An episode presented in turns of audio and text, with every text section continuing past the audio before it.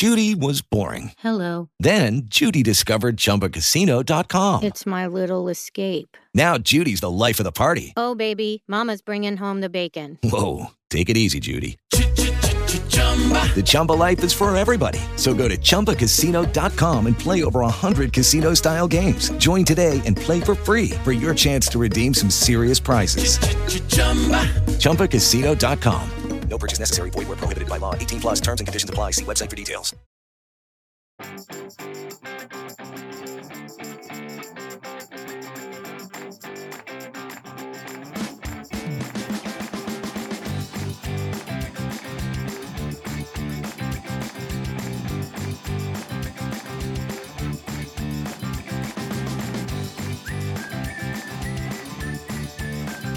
Comenzamos alto y claro. Un podcast creado por Manuel Robles y Fran Muñoz.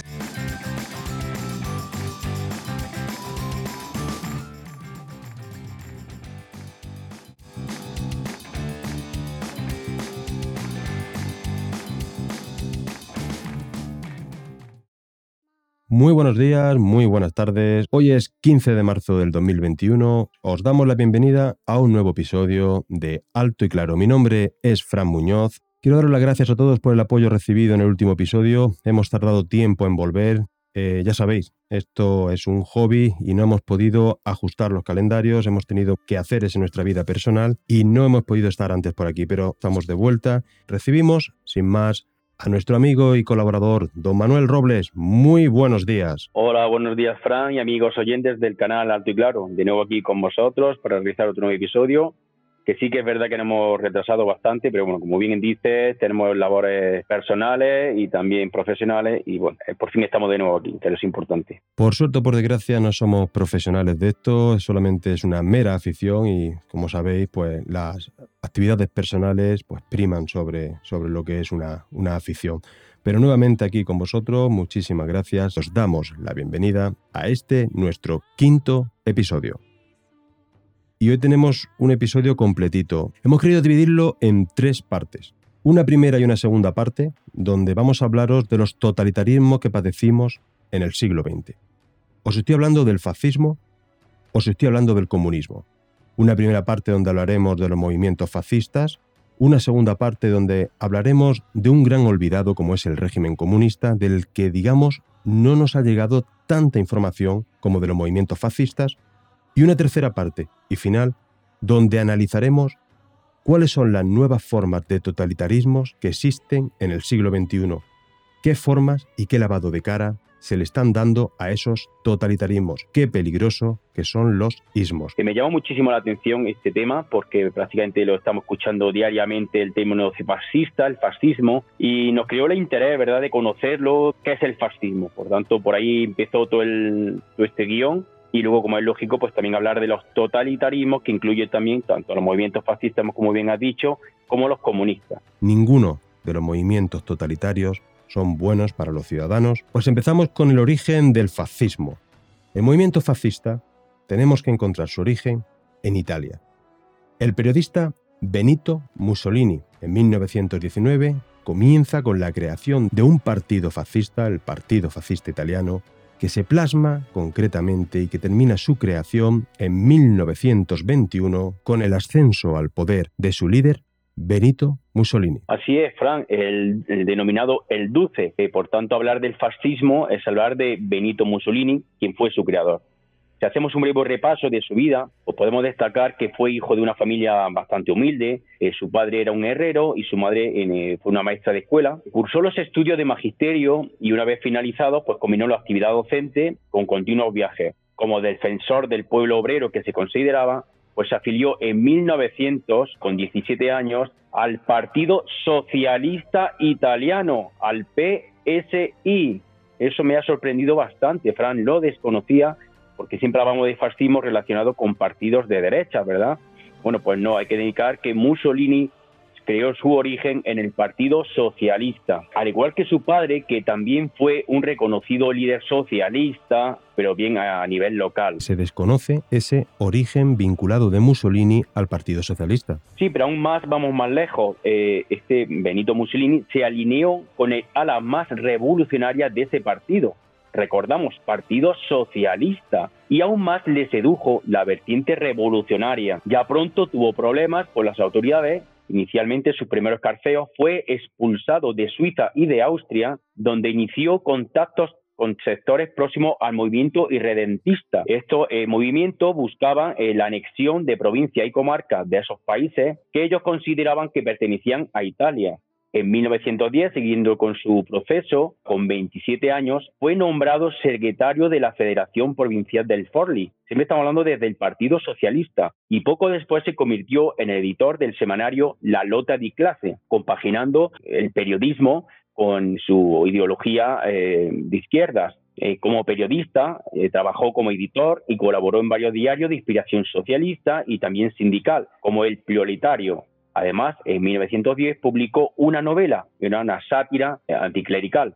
Fue varias veces detenido, encarcelado por agitador, falsificación documental, por participar en manifestaciones con violencia hacia policía, expulsado de Italia en dos ocasiones, etcétera, ¿no? Ya vemos aquí que efectivamente el perfil de revolucionario pues, sí que se le ajusta. En 1912, con la, tras la victoria del ala radical del Partido Socialista Italiano, eh, le proporciona a Mussolini un mayor protagonismo dentro de la formación política, lo que aprovechó en su papel de periodista para hacerse cargo del periódico oficial del partido, el Avanti, Y así llegamos al año 1914. Fue expulsado del Partido Socialista de sus orígenes por su fuerte nacionalismo y por su fuerte radicalismo, como bien nos ha descrito Manuel. El nacionalismo que procesaba, que predicaba el señor Mussolini, era totalmente contrario al internacionalismo que proponían los líderes del Partido Socialista. El señor Mussolini, que supo lo que era el control de las masas, y así creó su propio periódico el pueblo de Italia, el popolo de Italia, perdonar por, por mi italiano, que luego sería el periódico oficial del régimen de Mussolini, del régimen fascista italiano. Así llegamos al origen de la Primera Guerra Mundial, conocida por todos como la Gran Guerra, julio de 1914. En un principio Italia partía como aliado de la Triple Alianza con el Imperio austrohúngaro y con Alemania. Cuando se inicia la Gran Guerra, sin embargo, comienza siendo un país neutral. Pero todo da un giro. Y así, en mayo de 1915, termina participando curiosamente del bando opuesto, conocido como la Triple Entente, constituida y formada por Reino Unido, Francia y Rusia. Sí, hay que indicar que Mussolini fue muy activo para que Italia participara en la Gran Guerra. Igualmente hemos dicho que ya fue en 1915. En sus artículos periodísticos se le acusó de ser un gran impulsor de la violencia hacia el imperio austrohúngaro, es decir, que él partía de la idea de abandonar la primera, la triple alianza para participar, como ya produjo finalmente, eh, en la intente. Hay que indicar que fue reclutado en septiembre de 1915 tras solicitarlo diferentes varias veces y en marzo de 1917 fue herido de guerra lo que le llevó para considerarse él mismo como un gran héroe. Tras la guerra, Italia salió enormemente dañada, tanto en el tema político como en el tema económico. La secuela de muertos y heridos que tuvo el país fue enorme. Su economía había quedado destrozada en 1919. Además, había obtenido muy pocas ventajas territoriales y económicas en el Tratado de Paz, el Tratado de Versalles, con el que se puso fin a esa gran guerra, a esa primera guerra mundial. Pese a las grandes promesas que tanto Francia como Gran Bretaña, los cuales habían estimulado la participación de Italia en su bando, no cumplieron con dichas promesas y salió muy mal parada. Así fue, Fran, y además ese descontento se manifestó en continuas huelgas y protestas, tanto de obreros como de los campesinos. Además se le unieron veteranos retornados del frente de guerra lo que provocó una gran desesperación en todas esas masas empobrecidas y también desempleadas, lo que aprovechó Mussolini para crear y apoderarse de un nuevo movimiento que surge en Italia, eh, es un movimiento político revolucionario y ya en el 23 de marzo de 1919 crean los denominados grupos armados de agitación, o las escuadras, lo que meses más tarde se le conoció como los camisas negras, y que constituyeron el germen inicial del futuro Partido Nacional Fascista, fundado ya en noviembre de 1921. En noviembre de 1919, aquel futuro Dux apenas recabaría 5.000 votos en aquellas elecciones, pero solamente tres años. Por toda la crisis económica, por todo lo que estaba padeciendo el pueblo italiano, hace que el fascismo se convierta en un fenómeno de masas, alcanzando Mussolini el poder en 1922 con algo que se denominó la Marcha sobre Roma. 30.000 miembros de esas camisas negras asaltaron el Congreso. El rey italiano Víctor Manuel III se negó a firmar una orden militar para que fuera represaliado dicho movimiento. ¿Por qué? Porque el rey temía una guerra civil, no consideraba un gobierno estable y un gobierno fuerte el que había en Italia, derrocó, perdón, Mussolini, mientras que el fascismo ya no era visto como ninguna amenaza para Italia. Así que Víctor Manuel entregó el poder, sin dudarlo, al señor Mussolini. Sí, Fran, mira, tenemos que hacer un análisis porque luego veremos lo siguiente. Judy was boring. Hello. Then Judy discovered ChumbaCasino.com. It's my little escape. Now Judy's the life of the party. Oh, baby, Mama's bringing home the bacon. Whoa, take it easy, Judy. The Chumba life is for everybody. So go to ChumbaCasino.com and play over 100 casino style games. Join today and play for free for your chance to redeem some serious prizes. ChumbaCasino.com. No purchase necessary. Void where prohibited by law. 18 plus terms and conditions apply. See website for details. With Lucky Land slots, you can get lucky just about anywhere. Dearly beloved, we are gathered here today to. Has anyone seen the bride and groom? Sorry, sorry, we're here. We were getting lucky in the limo and we lost track of time. No, Lucky Land Casino, with cash prizes that add up quicker than a guest registry. In that case, I pronounce you lucky. Play for free at LuckyLandSlots.com. Daily bonuses are waiting. No purchase necessary. Void where prohibited by law. 18 plus. Terms and conditions apply. See website for details. Movimientos totalitarios, tanto el nazismo como también podemos hablar del comunismo, y sobre todo en esta época, como tú dices que ambientarlo en esta época, en los que eh, coinciden o hay ciertos paralelismos eh, en que ambos eh, crean sus propios, eh, ¿cómo decir? No ejércitos, pero que sí sus propios grupos de agitación. ya veremos más adelante con los nazis que también crean en esta época, el origen de este fascismo, en el 1923, cómo crean las SA. Ya hablaremos más adelante de ello. También hay que indicar, Frank, que aquí es cuando ya hablan de que el movimiento fascista se relaciona con movimientos de derechas, o hablaremos de movimientos de conservadores, o el apoyo de conservadores y de los burgueses. Y también indican que fue Mussolini el que consideró a los partidos de izquierdas como los culpables del descalabro de, la, de esa época de Italia. Otros autores, por cierto, también eh, discrepan de ello y dicen que es muy raro que un grupo de 30.000 personas o camisas negras, pero es que era muy raro ver pues, ese movimiento manifestarse a 30.000 o 40.000 burgueses o diríamos entre, entre, entre comillas señoritos, pues una marcha sobre Roma. Por tanto, esa discrepancia entre, entre los autores que hemos podido encontrar. También hay que recordar que en 1919, como tú bien dices, solamente recabaron 5.000 votos. Así que podemos también dentro de análisis decir que es muy posible que este movimiento populista, diríamos, ¿no? Se puede decir movimiento populista en aquella época, pues sí que tuviese un apoyo económico de, los poderes fácticos o de algunos gente económicos. Pero sí que hay que decir también, por ejemplo, como curiosidad, Frank, que en 1922, poco después de que Mussolini se hiciera con el poder, el catalán Josep Pla que fue un escritor y periodista catalán de muy reconocido prestigio durante la época, mantuvo una conversación con aquellos que se denominaban los camisas negras y en entrevista que fue publicada en el diario El Sol, ellos se definían como socialistas e insistían en que la mayoría de los fascistas fueron antes obreros del campo y socialistas. También eh, en esa entrevista se puede comentar, eh, se puede añadir que el fascismo actual era propiamente el antiguo socialismo. Muy, muy, muy curioso.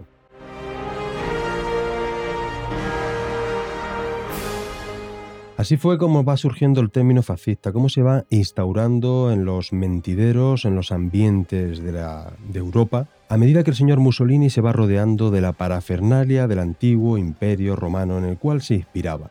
De este imperio romano tomó el saludo con el brazo en alto. La palabra fascismo, propiamente dicha, tiene su origen en las propias faces. Las faces eran las insignias que tenían y que llevaban las autoridades romanas de la época en cabeza de todos sus ejércitos. Mussolini se sirvió de las llamadas camisas negras, de las que ya hemos hablado, aquella milicia voluntaria para la seguridad nacional, que no era más que un cuerpo paramilitar creado por su propio partido en marzo del 23 que hacían uso de una violencia extrema y que hacía uso de las agresiones para imponerse al resto de los partidos. Y se me viene como un lapsus a la cabeza la violencia que estamos padeciendo actualmente en ciertos territorios en España. Así es, Fran. Eh, yo me gustaría hacerle reflexionar a los oyentes y todo esto que estamos comentando, que yo de verdad, sinceramente, hasta que no me he puesto a hacer el podcast, lo desconocía en su mayoría, pues sí que ahora mm, me viene reflejado en situaciones que están ocurriendo actualmente en España y en el mundo. Podemos hablar de los CDR en Cataluña, los movimientos antifa o antifascistas, que según estamos viendo, y la gente lo puede comprobar, puede que lo que estamos diciendo no es una invención del Partido Socialista, de que, de que los fascistas eran socialistas, está ahí, lo pueden comprobar, no nos estamos inventando nada. Eh, sí te digo, me ha llamado poderosamente la atención. Por tanto, invito a, los oyentes a que reflexionen y que se informen y que todos estos movimientos, Antifa, todos estos movimientos de CDR, pues ya estaban inventados y, surgen desde el fascismo de Mussolini y ahora comprobaremos que también desde el movimiento nazi y también los comunistas. No quieren oposición, son movimientos que no quieren opositores y utilizan la violencia. Recientemente hemos visto en las elecciones catalanas cómo a partidos democráticos eh, que tienen participación a nivel nacional y, son, por tanto, totalmente legales, cómo se le ha perseguido, tanto a nivel de prensa como a, nivel de mm, en, sus mítines. Eso está ahí. Hay que tener mucho cuidado con estos tipos de movimientos porque ya estamos comprobando que surgieron desde el propio socialismo. Quiere decir que en España, en, esa, en ese periodo, en ese ya movimiento de 1900 finalizado, porque eh, España, por cierto, no participó en la Gran Guerra, entonces eh, estábamos en lo de, la denominada eh, la restauración borbónica o periodo de la restauración, también denominado así, en la cual había cierta estabilización política, sin embargo, ya con todos estos movimientos, sobre todo a raíz de 1917 con la Revolución Rusa, bueno, pues ya sí que empezó a haber una decadencia eh, y cierta inestabilidad política por el empuje obrero en lucha contra la monarquía y sobre todo contra el Estado burgués, como ya estaba ocurriendo en otros países como hemos visto, Italia, Alemania, eh, en Francia también el socialismo se introdujo, si un poco más no tan radical, eh, en, Rusia, como estamos comentando, pero a diferencia del resto de países, en 1923 fue el militar Primo de Rivera el que dio el golpe de Estado que duró hasta 1930, que fue cuando dimitió. Eh, el año del siguiente, en 1931, se produjo la presión del movimiento republicano y dado el poco apoyo, el poco apoyo militar que ya tenía la monarquía, pues dio lugar a la salida del rey Alfonso XIII y eh, comienza una nueva etapa en España, que fue la Segunda República, un episodio de España muy interesante que también sería bueno pues, pues eh, investigarlo un poco y hacer otro podcast, porque este periodo también es muy interesante. A razón de lo que estamos hablando ahora, porque si bien no se produce en 1900, a inicios de 1920, de, los, de la década de los 20, sí que produce más, se produce después, en el 1930, pero lo que hace es retrasar un poco todo este tipo de movimientos que se producen a nivel europeo.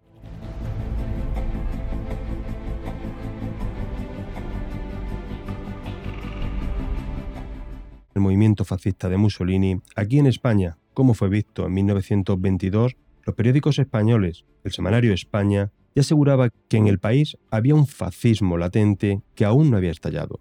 1922, recuerden, con aquellos movimientos que se estaban desarrollando en Europa. Estamos hablando de una idea de un sindicato libre, de una junta de defensa, de una lucha de revolución obrera, de una acción ciudadana. Por tanto, hablaban de organizaciones afines entre el socialismo español y el fascismo italiano que estaban haciendo. Incluso los medios de izquierdas republicanos no criticaban abiertamente al fascismo, incluso algunos sectores de izquierdas republicanos lo aplaudían. Sí, así es. Por tanto, ¿por qué no se introduce el fascismo en España, Frank? Pues bueno, eh, según los autores que hemos leído y llegando a la conclusión, de, principalmente por dos razones. El primero es porque ese espíritu liberal no era tan fuerte en España y sobre todo la razón principal era porque el ejército, como hemos dicho, en 1923 con el general Primo de Rivera, pues eh, e, evitó ese avance revolucionario. En Italia, Mussolini, con su marcha sobre Roma, el ejército no intervino, en España sí que lo hizo.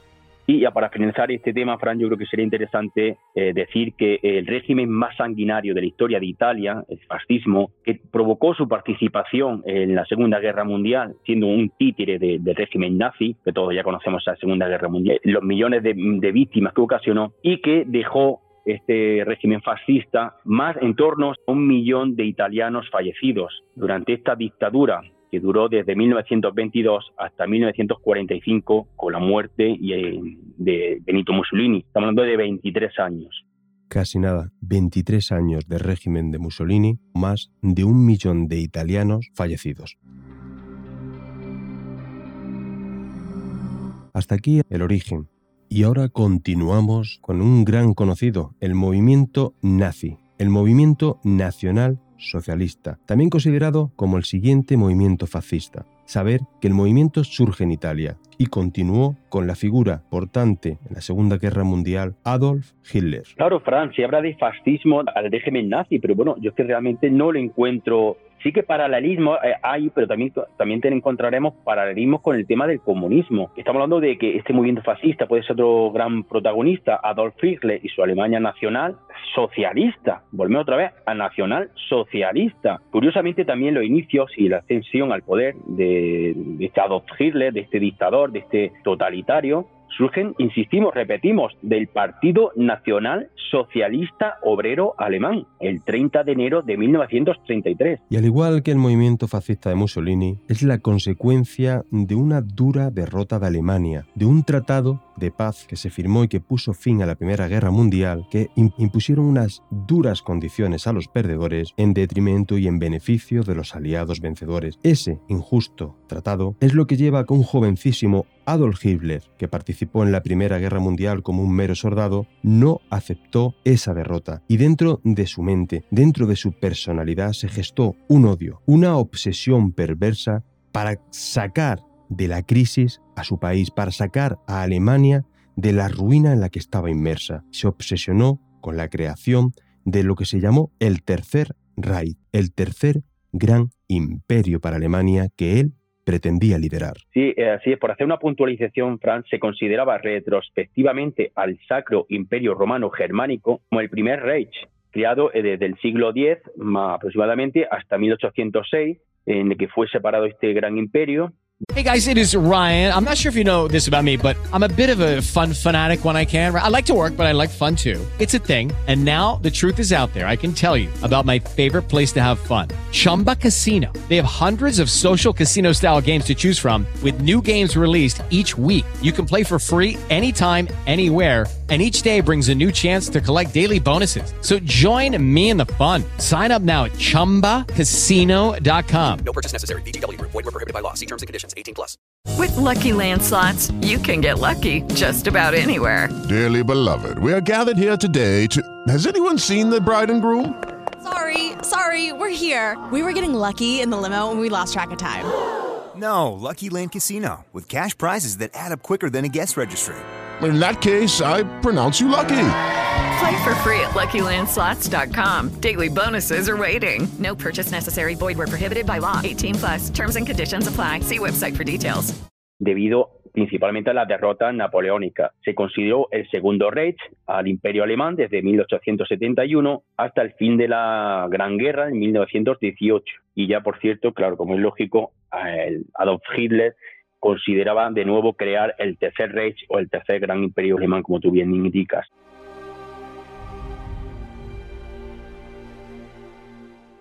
La llegada de Hitler, de Adolf Hitler al poder, siempre lo he visto como que es objeto de estudio. Bueno, el estudio histórico son muchos los historiadores que lo hacen, pero yo creo que tiene que ser un estudio sociológico y psicológico de la mentalidad, de la psicología, de las personalidades de los dirigentes nazis y sobre todo de por qué un pueblo acaba amando y abrazando esas ideas que luego repudiaron, que muchos negaron, pero que tuvo, y no olvidemos, que fueron unas elecciones que no quiso Adolf Hitler pactar con nadie y que llegó al poder con una mayoría absoluta. Por supuesto, como hemos dicho, normal por las condiciones en las que estaba sumida Alemania. Ese es el contexto en el que hay que ver la llegada. Alemania se transforma en un estado totalitario. Solamente pretendía controlar todos los aspectos de la vida. Comenzó a eliminar toda posición política. En 1934, Hitler se convirtió en el dictador de Alemania. Se fusionaron todos los poderes en su persona, un Estado claramente totalitario. Fue confirmado como el Führer de Alemania. Su palabra estaba por encima de todas las cosas. Su palabra era ley. Esto fue como caldo de cultivo de una gran depresión. Llega el crack bursátil 1929, una crisis mundial económica en todo el mundo sin precedentes. Los alemanes consiguieron acabar con el desempleo masivo que vivía su país. Consiguieron encontrar la estabilidad económica de la que precisaban. Se basaron en gastos militares, en una economía mixta. Se llevaron a cabo las grandes obras públicas, incluyendo construcción de grandes monumentos, de famosas autopistas. Este retorno a la estabilidad económica fue lo que e impulsó en los alemanes la popularidad del régimen, que fue tenido en cuenta por el resto de países europeos. Los alemanes se presentaban como una raza superior, se consideraban una raza aria, en virtud de la cual los judíos y otros grupos étnicos eran considerados inferiores, indeseables, fueron perseguidos, fueron asesinados, siempre nos lo han contado. La educación se centró en el adoctrinamiento político de la juventud, creando su Hitler en sus juventudes hitlerianas, inculcándole valores raciales y preparándoles para un servicio militar porque consideraban que todo alemán tenía que estar presto, preparado y dispuesto para defender a su país. Sí, Frank, y, extraordinariamente importante para conseguir esto fue un personaje eh, también muy desconocido por la gente, eh, que fue el ministro de propaganda Joseph Goebbels, que hizo muy eficaz el uso, por ejemplo, de, los medios que había en aquel entonces, como eran las películas, los mítines de, de masa oratoria, los discursos de Hitler para controlar aquella opinión pública. Es muy interesante decir esto, Fran, porque estamos utilizando eh, crisis eh, eh, económicas, pero también la publicidad, que en aquella entonces ya se, se producía. Entendemos que este Goebbels era el cerebro en la sombra al lado de, la figura de Hitler. Efectivamente, es que fíjate, por ejemplo, para hacer una puntuación, es que controlaba hasta la expresión artística, promovía formas de arte específicas, bien o bien desalentaba a otra. Es muy importante, Fran, porque estamos hablando de la publicidad. Es que hay que ver cómo este, este Joseph Goebbels, cómo manipulaba a las personas a, su, a su ideología o a su mentalidad muy interesante porque se puede estar, hoy día se está produciendo también ese tipo de paralelismos con la publicidad que estamos viendo hoy en los medios de descomunicación, como me gusta decir a mí. Es un poder en la sombra para que consigan que la gente piensen como ellos quieran. Eh, y fíjate lo que consiguieron. La gente estaba eh, obsesionada con el tema del nazismo. ¿Y cómo abrazaron esas ideas? Porque esa publicidad se está produciendo hoy día, hemos vuelto otra vez a los medios que hay hoy día, sobre todo la televisión, radio, cómo se manipula, cómo manipulan noticias para que se vaya eh, orientando hacia una ideología concreta. Me parece que ser de, como ya hemos dicho en alguna ocasión, en otros podcasts, hoy ser de derecha es,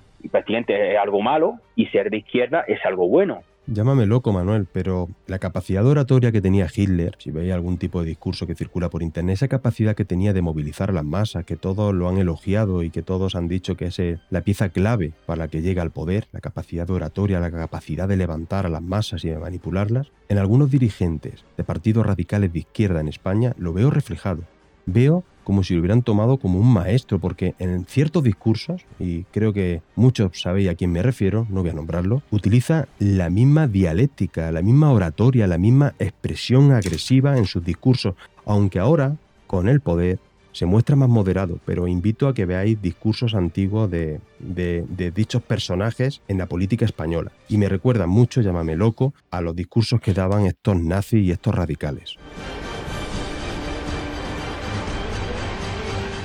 Claro, es que estamos ya eh, haciendo ese paralelismo, Fran, entre lo que es la oratoria y también cómo se distribuye, es decir, cómo se utiliza esa publicidad para que llegue a la gente y se lo crea es muy, eh, es muy interesante y muy peligroso lo que estamos abordando, porque estamos hablando de movimiento, fascista de Mussolini y yo diría movimiento eh, nazi de, de, Alemania o de Adolf Hitler. también me gustaría hacer un pequeño aporte, Frank, porque me gustaría encontrar ese, esa relación temporal entre el movimiento de, de Mussolini de 1921-22 con el movimiento en, en, Alemania. Hemos dicho que en España pues también se produjo en 1923 el golpe de Estado del Primo de Rivera, pero es que en 1922, eh, en el año que hemos dicho de eh, de la subida al poder de Mussolini, se crea las SA, que son las secciones de asalto. Acordaros que también Mussolini creó su propia sección de asalto, o sea, esta SA vinculada al Partido Nacional Socialista Obrero Alemán, conocido como las camisas pardas,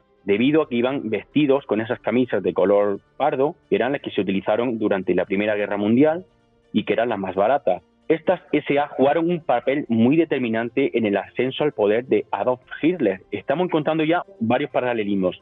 Publicidad, utilizando las oratorias, utilizando este tipo de discursos y también esos ejércitos ¿no? o esos paramilitares, esas secciones que lo quieran eh, controlar a, la oposición, no querían oposición, totalmente la, la atacaban. Hacer un, un, uso gratuito de la fuerza con aquella famosa noche, la noche de los cuchillos largos. Sí, hay un episodio que ocurrió también un poquito más tarde que de, de lo ocurrido en Italia, eh, fue en 1923, conocido como el PUS, debido al nombre de una cervecería donde surgieron eh, o de donde salieron eh, las SA, las secciones de asalto, que se pensaban que igual que en Italia, con la marcha sobre Roma, pues ellos iban a hacer lo mismo. Hicieron esa marcha hacia el Parlamento, pero bien en este caso fueron reprimidos por la policía. También se incluía ya en este grupo Adolf Hitler. La pena que se esperaba para Adolf Hitler era la de pena de muerte. Sin embargo, le cayeron al final por influencia de un tal Ludendorff, un personaje muy importante de la época de Alemania, estaba en la política, pues finalmente solamente, le cayeron cinco años de prisión. También debido a esas presiones, nueve meses estuvo fuera por buena conducta. Bueno, ya volviendo a 1934, pues eh, Alemania, eh, ya con el, eh, con el, partido nazi en el poder, pues hizo cada vez eh, demandas territoriales más agresivas, amenazando con la guerra si no se cumplían. Austria y Checoslovaquia fueron anexionadas en 1938 y en 1939, y ya en septiembre de 1939 acabó invadiendo Polonia, lo que marcó el comienzo de la Segunda Guerra Mundial en Europa. Por cierto, hay que destacar que la otra mitad de Polonia fue invadida por Rusia.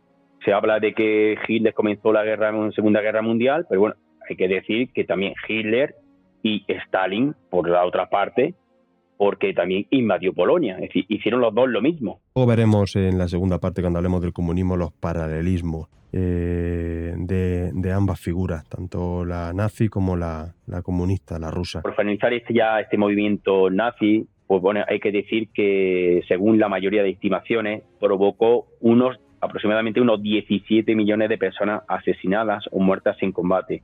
Todos hemos oído hablar de las víctimas del denominado holocausto, que entre ellos podemos destacar unos 6 millones de judíos, ciudadanos y prisioneros soviéticos se habla de unos 9 millones, 2 millones de polacos, serbios, eslovenos, 500.000 gitanos, homosexuales, republicanos, etcétera, etcétera. Estamos hablando de 17 millones de personas muertas desde el año 1933 hasta la victoria de los aliados en 1945. 17 millones de personas en 12 años de opresión, guerra y terror. Madre mía, eh, números devastadores. ¿Cuántas personas perdieron la vida? Veréis que es una barbaridad 17 millones. Pues fíjate, esa es la historia que más nos han contado.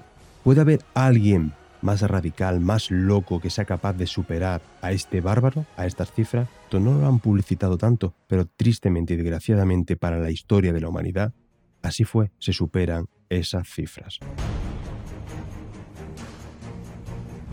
Lógicamente España no iba a permanecer indiferente a los movimientos que se desarrollaban en Europa, y a imagen y semejanza del resto de partidos fascistas italianos, el señor, el hijo de Miguel Primo de Rivera, José Antonio Primo de Rivera, un abogado prometedor español junto con otros intelectuales crean la Falange Española en octubre de 1933. Era un movimiento fascista también como los demás, teniendo ideas asentadas en los socialistas, ideas socialistas, ideas de izquierda, pero aquí en España no llegó a evolucionar porque su líder en 1936 fue asesinado. Franco, general Franco, se hizo con la Falange, la adaptó a su medida, a sus intereses, a sus ideales y cualquier carga política que tuviera la Falange duró desde 1933 hasta 1936, donde Franco se hace con ella, donde hay una purga en sus creadores, algunos de ellos, los que no comulgaban con el general Franco, fueron incluso asilados, otros y relegados de los puestos de poder, y solamente permanecieron en la Falange española aquellos que continuaron y que aceptaban a Franco. Fue una forma de coger un partido político y utilizarlo para sus intereses, porque, recordar, el general Franco era militar, no era político, y se rodeó y cogió una estructura ya creada, y la falange, que hemos conocido, la falange que ha crecido en España desde el 36 en adelante, nada tiene que ver con aquella falange originaria.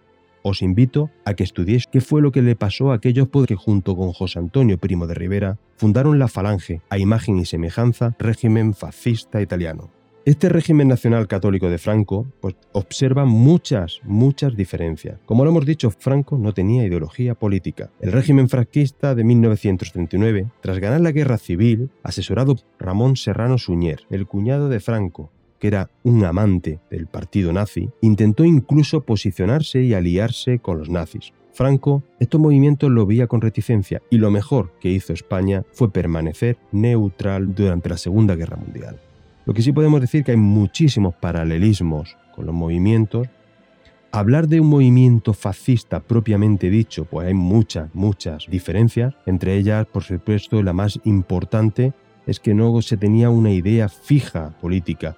Otro muy importante, fuerte catolicismo conservador que presentaba la figura de Franco y el régimen franquista y el gran poder que se le dio a la Iglesia con la llegada al poder de Francisco Franco.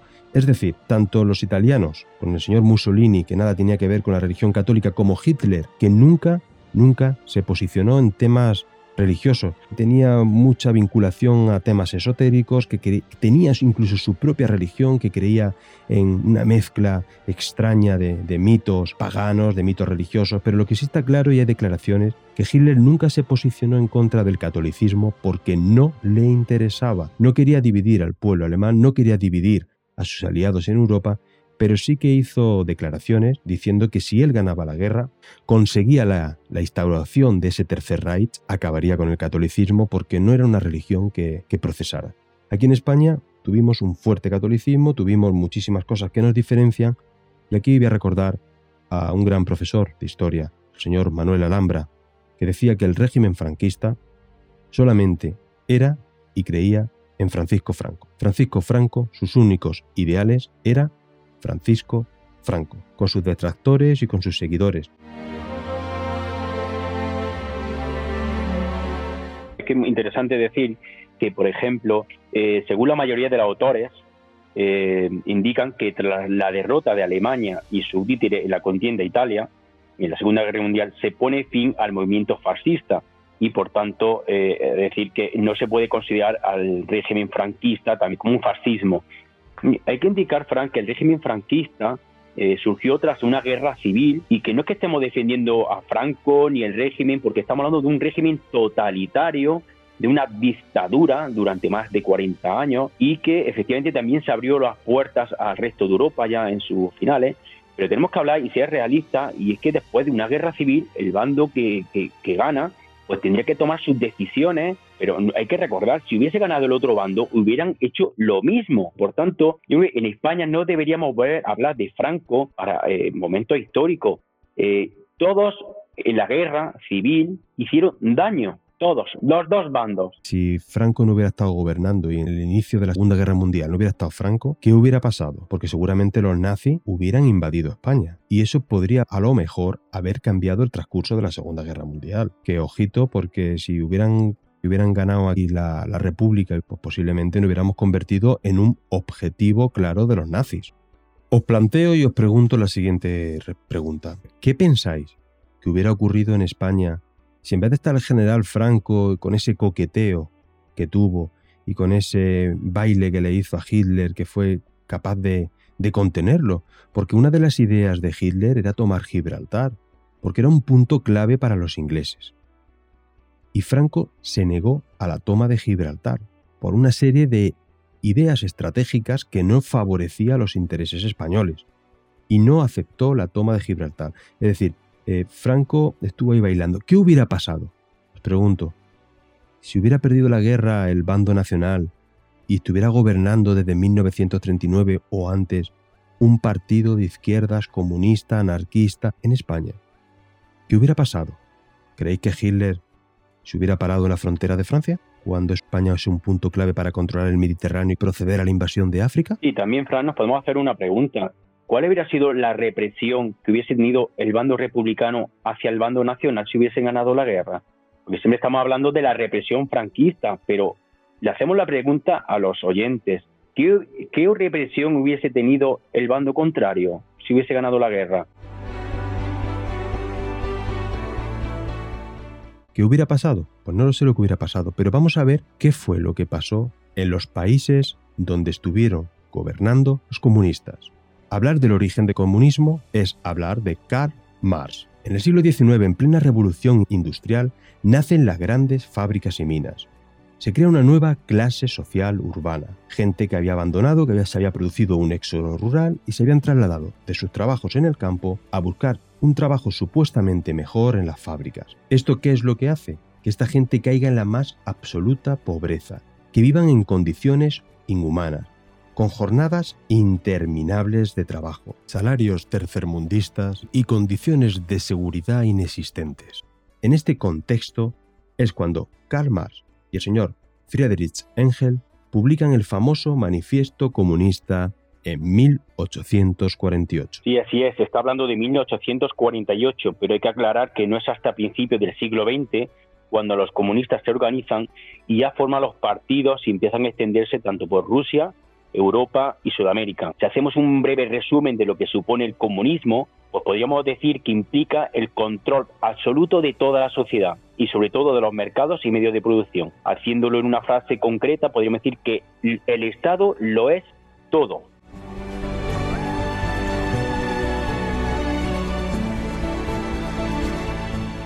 Tras el inicio de la Primera Guerra Mundial surgen las primeras disputas entre socialistas, socialistas a favor y en contra de dicha guerra. Es en 1917 cuando surge el momento más importante en la historia del comunismo, la Revolución Rusa. Una Rusia que estaba desangrada por la guerra. Por una monarquía absoluta regida por los zares, la revolución estaba servida. Es tras la Revolución de febrero de 1917 cuando el zar tiene que abdicar se nombra un gobierno provisional y se permite la entrada de refugiados políticos como el dirigente Vladimir Lenin. Lenin y Trotsky se sitúan a la cabeza del partido bolchevique, todo lo contrario a los mencheviques. Ambos partidos, el bolchevique y el menchevique, creían en la necesidad de un cambio, necesitaban cambiar el sistema político reinante en Rusia.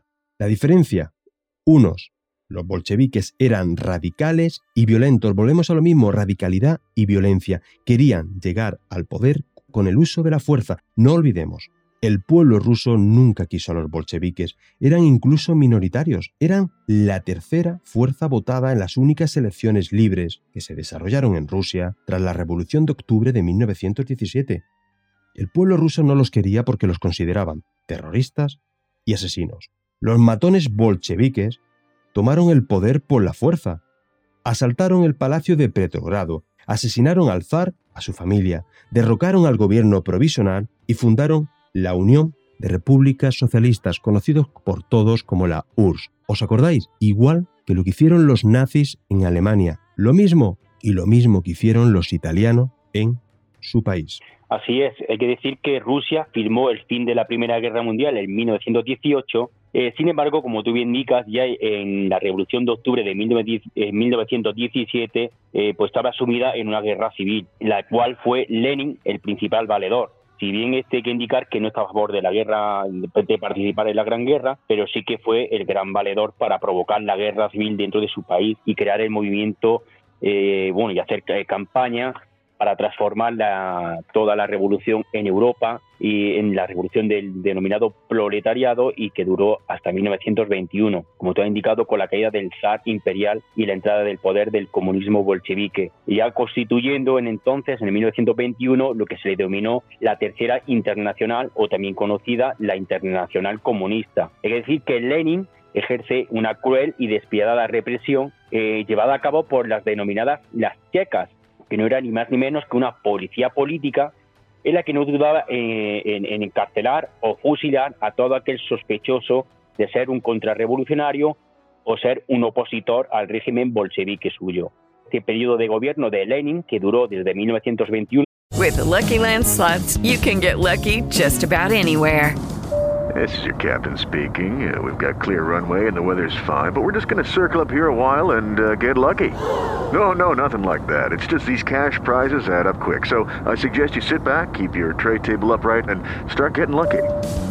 Play for free at LuckyLandSlots.com. Are you feeling lucky? No purchase necessary. Void where prohibited by law. 18 plus terms and conditions apply. See website for details. No, hasta su muerte en 1924 por enfermedad, eh, dio o, ocasionó 5 millones de personas fallecidas en solo tres años. Tres años, 5 millones de personas, casi nada. Y creíamos que era el único loco que iba a gobernar, pero no. Tras la muerte de Lenin, llega al poder el señor Joseph Stalin, al que no le tiembla el pulso en ejecutar, y como hizo Lenin, a todo y a cualquier líder que le disputara el poder, uso de la violencia para acabar con todo el que le lleve la contraria y todo el que represente una oposición. Ojo, aquí todavía más sanguinario, porque no dudó en matar a uno de los padres ideológicos de la Revolución Rusa de 1917, al histórico León Trotsky. La Unión Soviética con Stalin fue una de las principales artífices del final de la Segunda Guerra Mundial y de la victoria de los aliados lo que supuso lo mismo que cuando la crisis de 1929 los nazis, su política fue alardeada y fue un ejemplo a imitar, aquí supuso lo mismo. Esto supuso un gran empujón a todos los partidos comunistas europeos, supuso una gran popularidad de los partidos comunistas a nivel europeo. Stalin sometió a una cruel y salvaje tiranía a la Unión Soviética, popularizó algo tan olvidado y silenciado como los Gulag, campos de trabajo forzados en tierras inhóspitas, como el construido en la lejana Siberia. Según los historiadores, fue el responsable de la muerte de más de 20 millones de personas. Si creíamos que Lenin con esos 5 millones era una barbaridad, pues aquí llega esta persona, llega el señor Joseph Stalin, 20 millones de personas asesinadas. Tiene el honor de ser uno de los mayores genocidas de la historia y lanza una pregunta. Nos han hablado de los campos de concentración nazi, nos han hablado de los millones de judíos fallecidos. ¿Por qué nadie nos ha contado lo que fue la Gulag? ¿Por qué nadie nos ha hablado de la cantidad de víctimas y de millones de muertos asesinados por los comunistas en Rusia. Sí, Fran, mira, eh, fíjate qué curioso. Eh, para la época nazi tenemos el denominado el holocausto, incluso hasta su propia palabra para denominar a los fallecidos por el régimen nazi. Eh, estamos hablando de 17 millones fallecidos por el régimen nazi. Estamos hablando de un millón el fascismo de Mussolini, pero prácticamente, dices tú, no se habla de los 5 millones en tres años. Estamos hablando de tres años. El gobierno fascista de Mussolini duró 23, el de Hitler también tenemos desde el 1900 eh, 33 hasta 1945, 12 años, pero es que luego estamos hablando de Stalin, más de 20 millones de fallecidos, Lenin en tres años 5 millones, pero solamente hablamos de los regímenes fascistas. Es curioso, Fran. Y algunos en España hay mucha gente que pasea con orgullo esa bandera que es un símbolo de todas estas muertes que estamos hablando. Sí, sí, y aplauden a la internacional comunista. Sí, señor.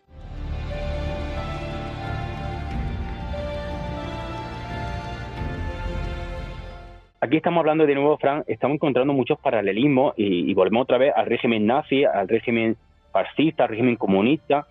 El tema de la publicidad. ¿Cómo tú puedes conseguir que la gente piense que unos son muy malos y otros son buenos? Y estamos viendo que incluso siendo partidos en su origen eh, socialistas o comunistas, que han generado estos movimientos fascistas o nazis o, o la internacional comunista, pero como la publicidad, como tú eres capaz de engañar a través de eso eh, a la gente para decir que unos son los de derechas malos y los otros de izquierda son los buenos. Cuando estamos viendo que esos partidos de izquierda han sido los que han provocado todos estos movimientos revolucionarios y los millones de muertes. Increíble, increíble lo que, lo que es la moldear la historia a su manera. Sí, pues curiosamente la URSS, vencedora de esa, de esa guerra mundial, una de las vencedoras, pues intenta implantar, como tú bien has dicho anteriormente, su movimiento revolucionario por toda Europa. Y también organiza gobiernos títeres comunistas, es decir, intenta hacer su especie de su Unión Europea, de su comunismo tendero a toda Europa a través de esos gobiernos títeres, como por ejemplo ocurrió en Alemania Oriental o la que se denominó República Democrática de Alemania, aquel famoso eh, muro de Berlín que separaba ambas Alemanias, que como dicen algunos escritores, eh, que ese muro estaba más para que la gente no se saliera de esta parte de Alemania comunista, que más que para que entraran, que era curioso.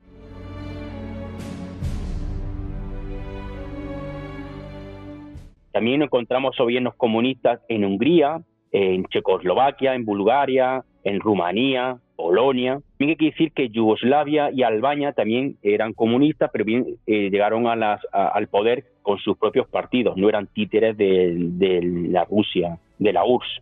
También en el continente asiático nos encontramos en 1949 con el ascenso al poder, la Segunda Guerra Civil, también siempre encontramos este paralelismo al Partido Comunista Chino y a su líder Mao Zedong o Mao Zedong, creando el maoísmo. Otro gran desconocido, Sí, así es, Fran. Muy desconocido este hombre, muy desconocido. Hombre por decirle algo, por decirle una palabra, pero muy desconocido, pero ¿qué es lo que nos legó para la historia? este es considerado, Fran, el mayor genocida de la historia, con 70 millones de personas exterminadas. Este hombre es para hacer otro podcast, Perdón, perdón, perdón, perdón, Manuel, ¿me estás hablando de 70 millones? 70 millones de personas Madre exterminadas, Madre la mayoría de su propio país. También se valió de- del inventario comunista, muy seguidor de Karl Marx, también muy influenciado por la revolución de 1917 eh, de Rusia, muy ali- un, un gran aliado de Rusia, de la URSS. Y bueno, pues este hombre, estamos hablando del mayor genocida de la historia, muy desconocido. No interesa saber que este comunista eh, muy interesante su, su historia, eh, de episodio de verdadero mm, loco, eh, como aquel famoso episodio de, los de los gorriones, es muy interesante, en el que episodio de, los del episodio de los gorriones, ¿de, de qué me hablas? sí, sí, hizo que a su país, a su, a su pueblo, matasen a todos los gorriones porque él decía el grano que había, que había disminuido eh, enormemente las reservas de grano, pues se debía a que se la comían los gorriones.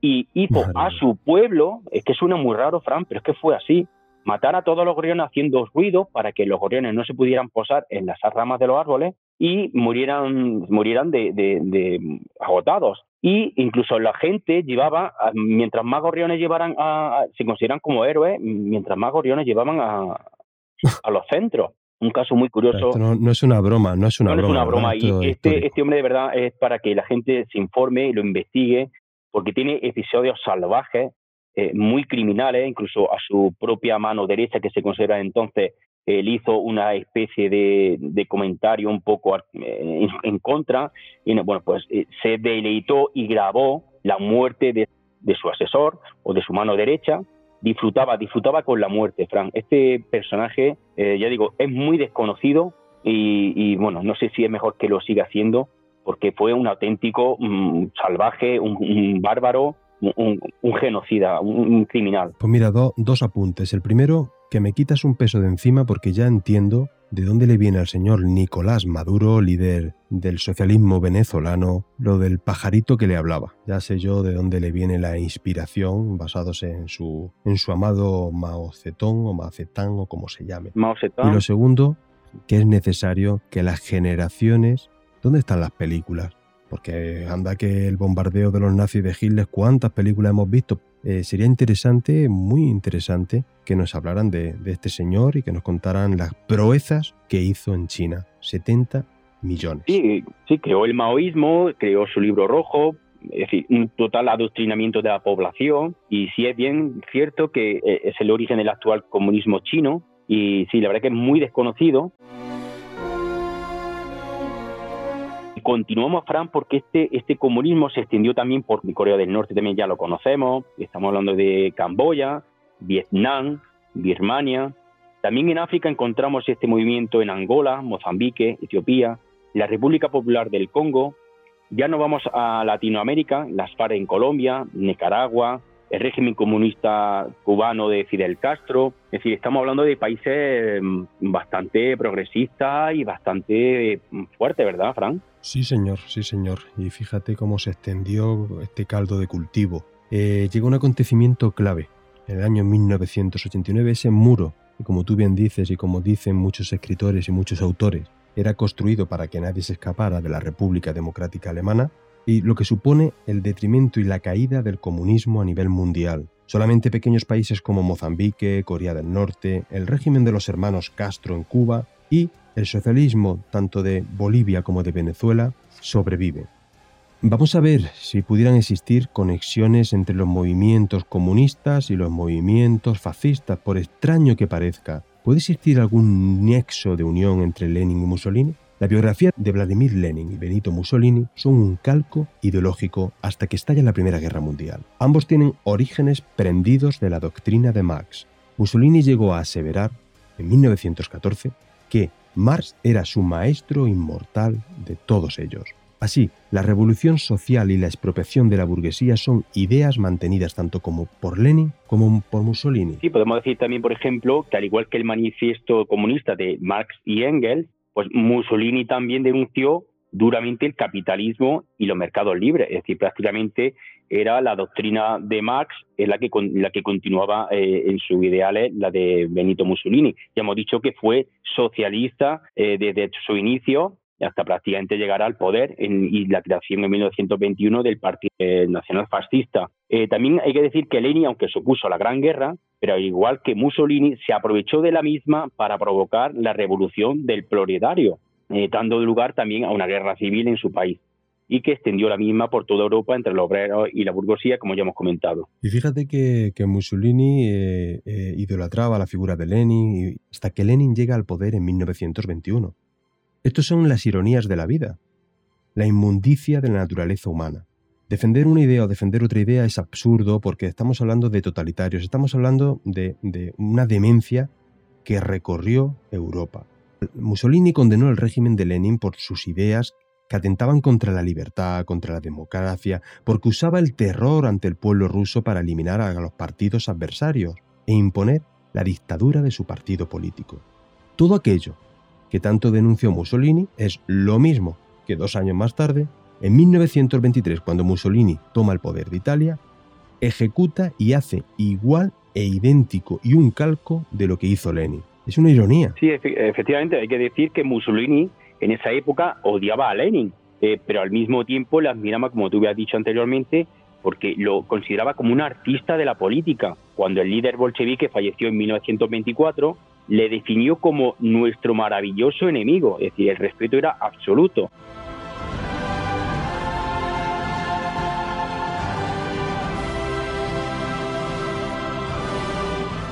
También hay que indicar que un mes más tarde de la muerte de Lenin, la Italia fascista se convirtió curiosamente en el primer país occidental en abrir relaciones diplomáticas con la recién creada URSS, que recordemos que entró a través de un golpe de Estado matando y asesinando a la, familia real. También podemos hacer un aporte, Fran, porque siempre se habló mal del fascismo en España, pero hay que, indicar que esta enemistad que condujo a los partidos republicanos de izquierda de España, apoyados sobre todo por el país ruso de la Internacional Comunista, pues fueron los que vieron al movimiento fascista como contrario a sus ideales y convertirlo también en su enemigo.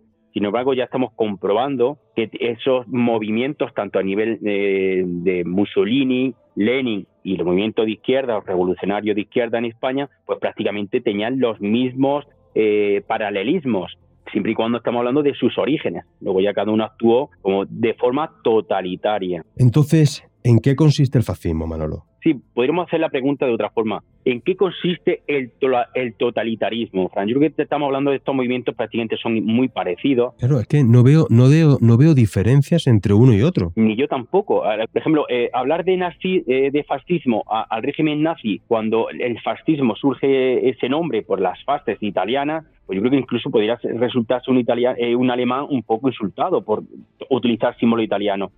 yo creo que estamos hablando de totalitarismos.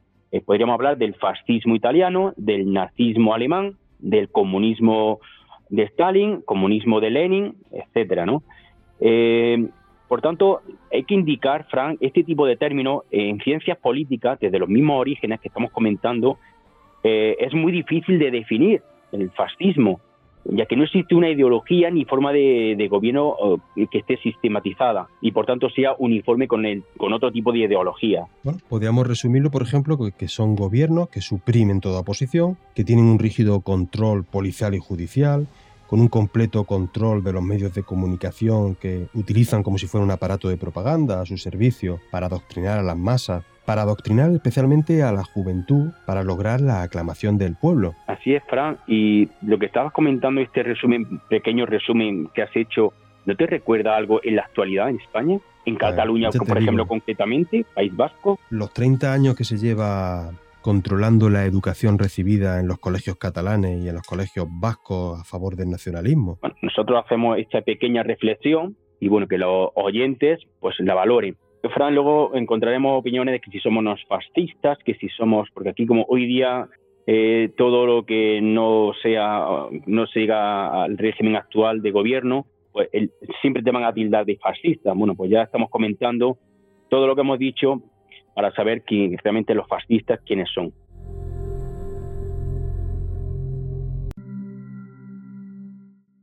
Un planteamiento económico radicalmente de izquierdas, lo que quizás desconocen muchos cuando tachan a los fascistas, a los fascistas italianos, alemanes, incluso a la falange en España, etcétera, de que eran de otro tipo de políticas más conservadoras, es decir, y sus planteamientos y sus inicios, como ya hemos visto a lo largo de este episodio, estaban vinculados a las ideas de izquierda. Para ellos, el Estado lo era todo. Podemos analizarlo brevemente unas características mínimas para intentar establecer pues unas líneas de este movimiento o ideología política.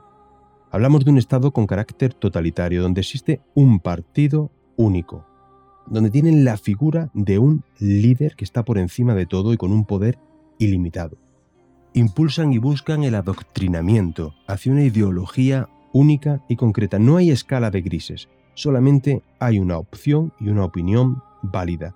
Y hacen un uso intensivo de la propaganda de los distintos mecanismos de control social y represión. Lo hemos visto con la figura de Goebbels y ese ministerio de propaganda que ostentaba. Sí, Fran, es muy interesante esta característica que ha destacado de totalitario, porque podemos encontrar en el actual gobierno de España y en muchos sectores y muchos países eh, que coinciden en el tema de control de la publicidad, de los medios, de las televisiones, control de la educación. Cada vez vamos hacia, mm, hacia un control en el que ya los niños no son de sus padres, recordemos aquellas palabras. También control del CIS, control del estudios sociológicos, para decirnos qué debemos y qué no debemos pensar. También del CESIF, control de todos los instrumentos del gobierno. Ya quieren también controlar al Consejo General del Poder Judicial. Analizamos, preguntamos, le decimos a los oyentes que reflexionen, que reflexionen sobre este aspecto tan controvertido de carácter totalitario, porque a lo mejor no estamos tan lejos de que pronto llegue otro. Eh, también podemos hablar del fascismo, de estos, de estos sistemas de carácter autoritario. La diferencia entre totalitario y autoritario es que el sistema autoritario impone sus ideales sin críticas y con censuras, un abuso y exceso de la autoridad. Ya hemos comentado ya durante el podcast que en algunas situaciones algunos partidos políticos democráticos con millones de votantes se les ataca, se les censura, se les persigue, se les tiran piedras en sus mítines. No estamos defendiendo ninguna idea ni ningún mm, partido político. Estamos hablando de acciones que están ocurriendo, se están utilizando hoy día. Ha hablado de autoritarios como características lo voy a poner al principio, características de estos gobiernos totalitarios. Y me has hablado de totalitarismo, me has hablado de carácter autoritario, pero también de su carácter antiliberal. No defienden los derechos individuales, como la libertad de religión, la libertad de expresión, el derecho a la propiedad, por ejemplo, los comunistas que no reconocen el derecho a la propiedad privada, el libre mercado, la igualdad ante la ley y el Estado de Derecho o imperio de la ley que deben estar sometidos instituciones del Estado y todos los gobernantes. Claro, eh, muy interesante este, esto que acaba de comentar. Ahora mismo también podemos ver cómo también se persiguen esa eh, disolución de la sociedad entre mujeres y hombres.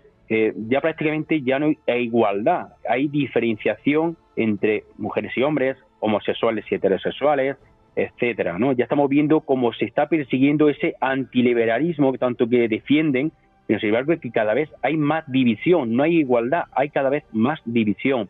También podemos encontrar que es un movimiento antidemocrático. Eh, la representación de pueblos de instituciones, por tanto, es nula, como por ejemplo el derecho a voto o presentarse a unas elecciones. Así que efectivamente aquí no encontramos actualmente eh, que sean eh, movimientos antidemocráticos. Estamos dentro de la democracia, y por tanto ya se le están denominando a este tipo de sistemas eh, actuales democráticos, pero totalitarios dentro de la democracia. También presentan un fuerte carácter nacionalista, tienen una idea de unidad o de identidad nacional. Esta característica pues, pues la podemos ver, eh, por ejemplo, pues el, el, carácter patrio que durante la Guerra Fría tanto eh, se caracterizó Rusia, en confrontación con Estados Unidos, ese carácter nacionalista que podía presentar la España de Franco o que podía presentar, por ejemplo, eh, eh, la Chile del señor Pinochet o la Cuba de Fidel Castro. Es decir, existe un fuerte sentimiento nacionalista y un sentimiento de orgullo patrio en estas ideologías totalitarias.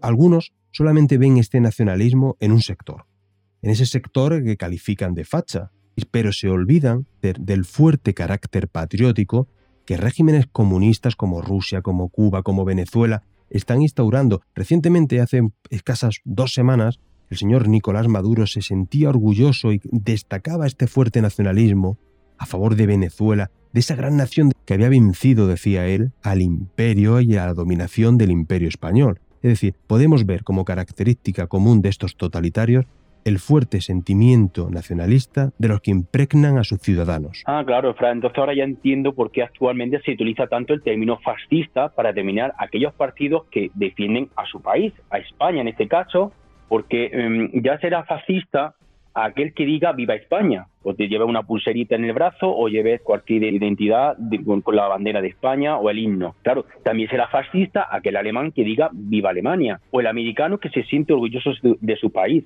el francés que defienda su bandera, también el italiano que aclame su país. Estos también serán fascistas, también lo será el cubano, el ruso, el catalán o el vasco, gallego o andaluz que se sientan orgullosos de serlo. Mm, claro, aquí todo el mundo será facha, Fran, siempre y cuando no siga la doctrina del partido que esté dominando.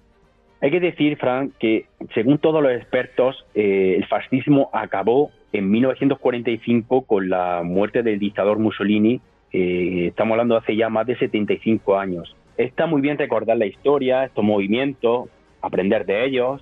Me parece que, no sé, que ahora se intenta utilizar esa palabra eh, no para recordarla como parte de la historia o de lo que ocasionó, simplemente para generar odio y, nos preguntamos y hacemos reflexionar de nuevo a los oyentes, ¿qué hay de nuevo eh, para utilizar este término en la, en la época actual? ¿Por qué hay que intentar buscar ese odio? ¿Por qué intentar buscar esa, esa, época de muerte, terror y destrucción eh, eh, en, un, partidos, Fran, o en gente, por llevar simplemente decir viva España o, llevar una banderita. Es que ahora mismo hemos dicho de las características de los sistemas totalitarios o del fascismo, tanto del nazi como del fascismo de Mussolini, como del comunismo de Lenin o Stalin, etcétera, ¿no? Y sin embargo solamente hablamos de fascismo por sentirte orgulloso de tu país. Es así. Es impresionante. Sí lo ha definido a, la perfección. Entonces, ¿se podría considerar igualmente de régimen fascista, de carácter totalitario, antidemocrático, ultranacionalista, a todos los gobiernos, por ejemplo, que hemos visto de, Lenin o Stalin en Rusia, en Rumanía con Ceausescu, Pinochet en Chile, como ya hemos dicho, Franco en España, Mao en China. Mao me ha traumatizado porque siempre se me quedará grabado en la memoria esos 70 millones de muertos que deja tras sus ideas. De Castro en Cuba, el régimen norcoreano del señor Kim Jong-un, socialismo bolivariano. Esto para algunos no son movimientos totalitarios, no son movimientos fascistas e idolatran y se sienten orgullosos.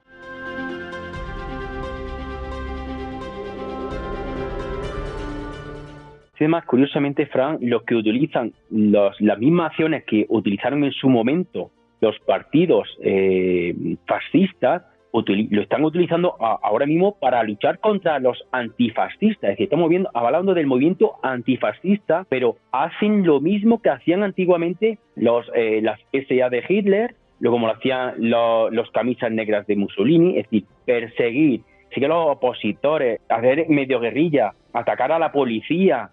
Mm, es que eso lo estamos viendo actualmente en España, sobre todo en, en Cataluña. Hay que ver el movimiento ahora que se está produciendo por el tema del encarcelamiento de este personaje y la que se está liando, Fran, un sinsentido y lo que se está buscando actualmente parece que en España se está buscando otra vez un movimiento revolucionario y se utiliza de nuevo el fascismo como excusa cuando son ellos mismos los que están realizando las mismas acciones que, se, que hicieron en aquello entonces aquellos, eh, aquellos combatientes. Sí, me estás hablando de ese pseudo músico, pseudo artista, que algunos llaman artista, que se jacta de incitar a, a lo que estamos hablando aquí, al uso de la fuerza, al uso de la violencia para imponer sus ideales. No ven el daño enorme y la cantidad de muertos que ha arrastrado y que ha producido en la historia mundial el comunismo, el marxismo, el estalinismo, el leninismo, el régimen maoísta en China o cualquier variante del régimen comunista, porque ahora, en la actualidad, ya veremos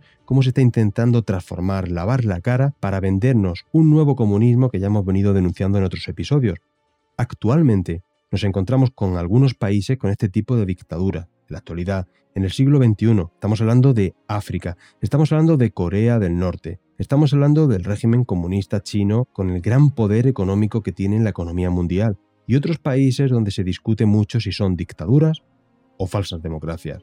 Porque lo que existe en la República Bolivariana, en Sudamérica, tanto se oye hablar pero que algunos idolatran e intentan silenciar. Lo que está existiendo actualmente en Venezuela, donde todo opositor es encarcelado y todo opositor tiene que exiliarse del país porque no existe una libertad. Así es, también ese lo encontramos en el actual encarcelamiento del opositor ruso eh, que, ha sido encarcelado eh, solamente por entrar en su país. Y se ha producido una especie de conflicto internacional, pequeño, tampoco hay que darle mucha importancia, porque no han sabido defender o han querido comparar eh, en, España lo ocurrido con los exiliados eh, Puigdemont pero es que, es que hay que hacer la diferenciación entre de que uno es un opositor con sus ideales y con su, su política, mientras que, recordamos, Puigdemont declaró la República Independiente de Cataluña. Señor Puigdemont en Bélgica. O sea, está pegándose su vidaza, que es lo que yo creo que buscaba. Más que cualquier tipo de ideología política, buscaba sus intereses. Hay que recordar que declaró la independencia de Cataluña, que no se nos olvide. Quebrantaron un principio fundamental, nuestra constitución, que es la unidad de España y la unión entre los diferentes territorios que conforman este maravilloso país. Ellos proclamaron la independencia de una parte de ese territorio, les guste o no les guste a alguno, es la Constitución de 1978, la ley suprema que marca las directrices a seguir en el ordenamiento político y social de nuestro país.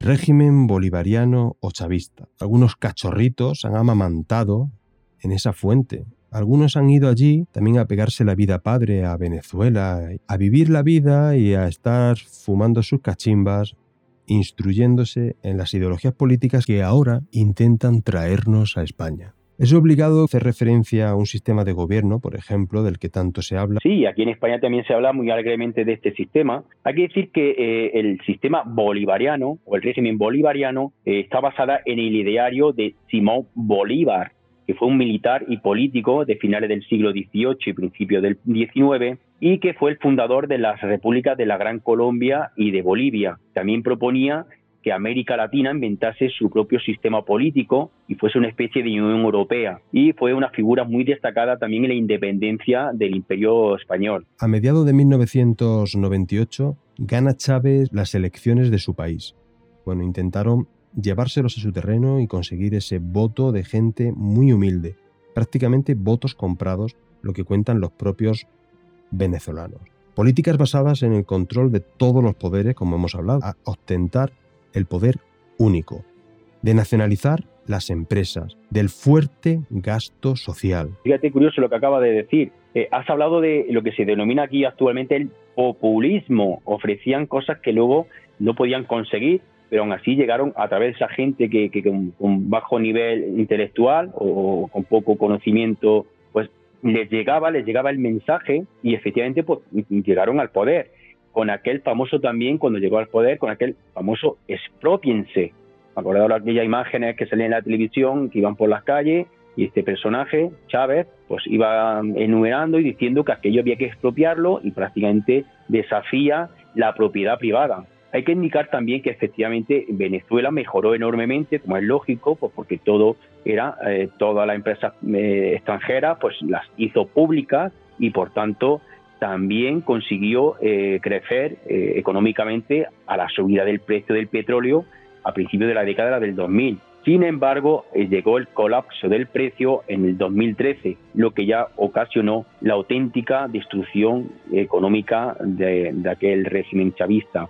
Sucesor, Nicolás Maduro, viendo que aquello era una ruina, pues siguió con esa política de gasto interno, eh, lo que consiguió una alta inflación, controles de divisa, riesgo de incumplimiento de los pagos a países que le habían prestado dinero, es decir, de su deuda, y por tanto conlleva ya a lo que es a, la destrucción del régimen como tal y a, y a, la miseria. Ahí está, asentado en el poder, aferrado y cargándose cualquier intento de oposición. Aquellas industrias nacionalizadas que en su mayoría no eran competitivas, sufrieron la fuerte dependencia que tenían del petróleo. Como resultado del gasto público de las políticas del control de precio, hubo escasez en Venezuela. La tasa de inflación creció, se convirtió en una de las más grandes del mundo, llegaron incluso a emitir su propia moneda, consiguiendo la inflación todavía más del país. A día de hoy en Venezuela la situación de la mayoría de sus habitantes es de extrema pobreza. Los emigrantes que se encuentran en España hablan de barbaridades que están padeciendo sus familiares que se encuentran en Venezuela y de la que no pueden salir. En los hospitales, en mitad de esta pandemia que estamos padeciendo, no tienen los elementos más básicos para curar a los enfermos que llegan. Y todo gracias a ese sistema político denominado chavismo, que hoy, por ejemplo, nuestro vicepresidente Pablo Iglesias tanto defiende y tanto idolatra. En Venezuela, no se olviden ustedes, se están persiguiendo a los opositores, se están encarcelando, se están controlando a, a los ruinosos medios de comunicación que tienen, a todos los poderes del Estado. Y aquellos que se jactan de demócratas lo jalean, lo animan y lo aplauden.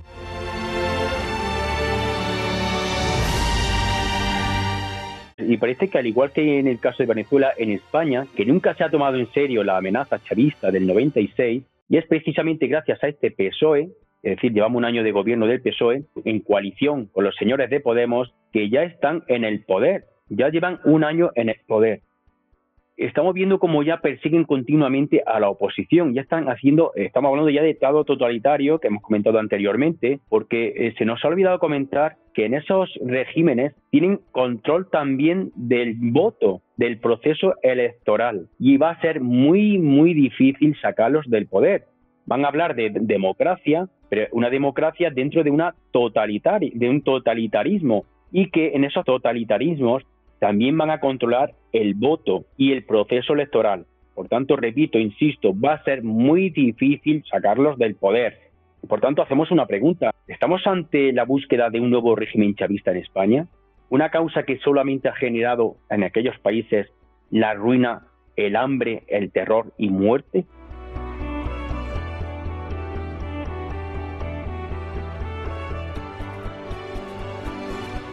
Venezuela, el país al que han convertido en el país que ocupa la mayor inflación del mundo, el país más violento de América, y que para el señor Iglesias, para el vicepresidente de España, es un modelo de democracia a seguir.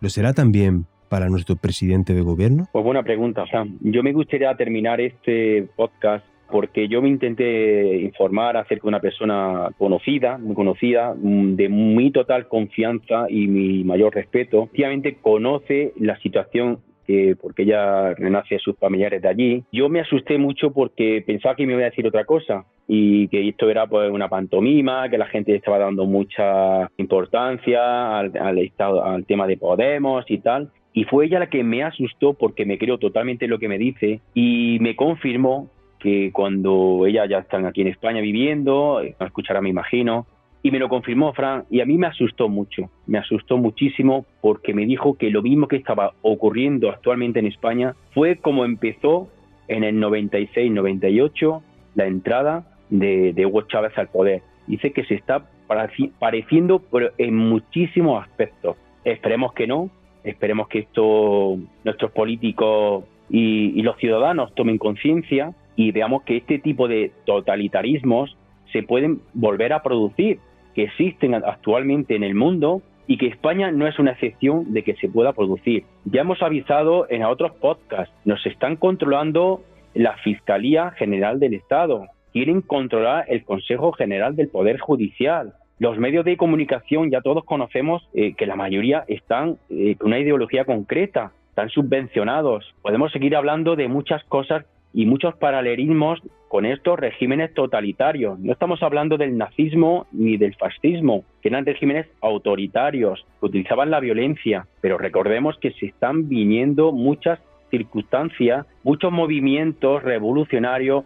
Además, eh, fijaros, muy importante, siempre se han valido de situaciones eh, de inestabilidad política, de crisis económicas, ahora tenemos una pandemia que va a ocasionar una crisis económica, que la gente reflexione, Fran, que la gente piense, que la gente investigue. Nosotros no tenemos la razón, nosotros intentamos hacer un podcast en función de lo que leemos, de lo que investigamos. Llevaremos o no llevamos razón, pero por lo menos intentamos reflexionar y le pedimos a los oyentes que lo hagan. Yo ya parto de la idea de lo que estamos diciendo hoy no le va a gustar a mucha gente y nos tildarán de fascistas, porque el único argumento que hay actual que no sea el que lleve a, opines como el gobierno de, que tenemos en, coalición va a ser un fascista, da igual, seas Felipe González, seas de izquierda, sea de derecha, es lo mismo, como no opines como ellos, Fran, da igual que tengas ideología de izquierda o derecha, como no opines como ellos, serás un fascista. Y cuidado, mucho cuidado, Fran, eso que están haciendo ellos es muy propio de aquellos regímenes totalitarios. Acordaros, hay que perseguir totalmente a, los opositores, a los que no piensan como ellos.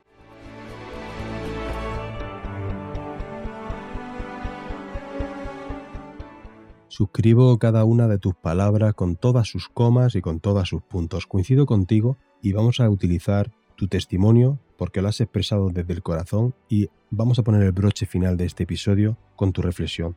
Hemos hablado de muchos locos, hemos hablado de muchos totalitarios y me quedo con una imagen que no quiero dejar de mencionar, la de uno de los mayores homófobos de la historia como el señor Che Guevara y tenemos un vicepresidente en España que va orgulloso con su camiseta serigrafiada con el rostro del Che Guevara. Miren la figura del señor Che Guevara y a qué se dedicó. ¿Os imagináis a cualquier político en el Parlamento, en el Congreso español, con una camiseta de Hitler, de Franco, de, de Pinochet?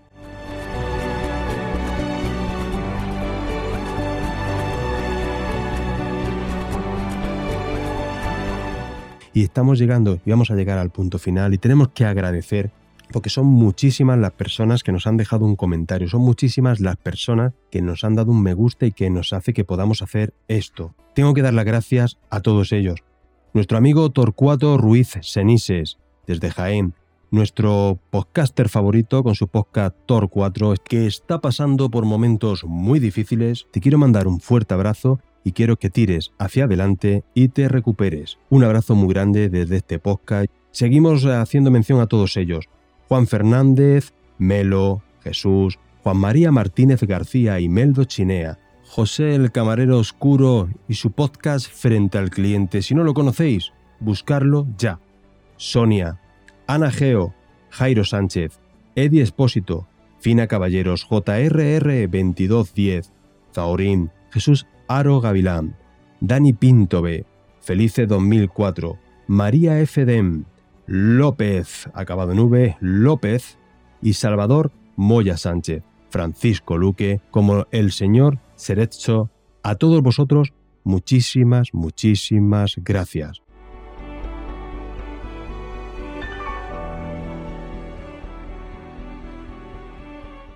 Gracias por compartir este episodio. Si es la primera vez que nos escuchas, recuerda, compártelo con tus amigos si te ha gustado. Si no te ha gustado, compártelo con tus enemigos y no olvidéis suscribiros para que os puedan llegar próximos episodios.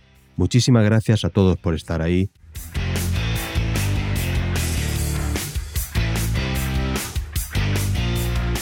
Llega el momento del final. Manuel, ha sido un placer, como siempre, pedazo de proceso de documentación que llevas detrás y, como siempre, enseñándome cosas que tenía desconocidas o olvidadas. Pues sí, es mutuo, Fran. Siempre me sorprende cuando te escucho. Y efectivamente me quiero despedir eh, de todos los oyentes. Siempre pido el respeto.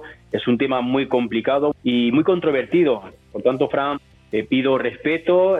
si no opinamos todo igual, el respeto y no nos convirtamos lo uno y lo otro en sin, diferentes opiniones, diferentes ideologías, respetarnos uno a los otros y no nos, no nos convirtamos en realmente en unos totalitarios. No hay que hablar ni de fascismo ni comunismo, de totalitarios.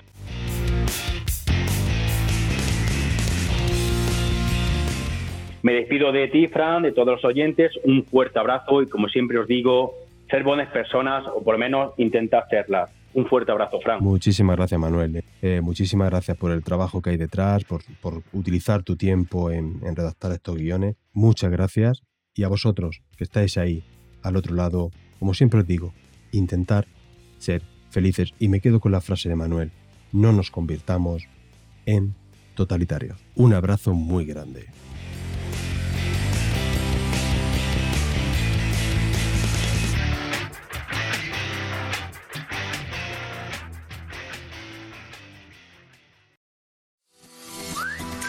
Maratón Pod está en marcha.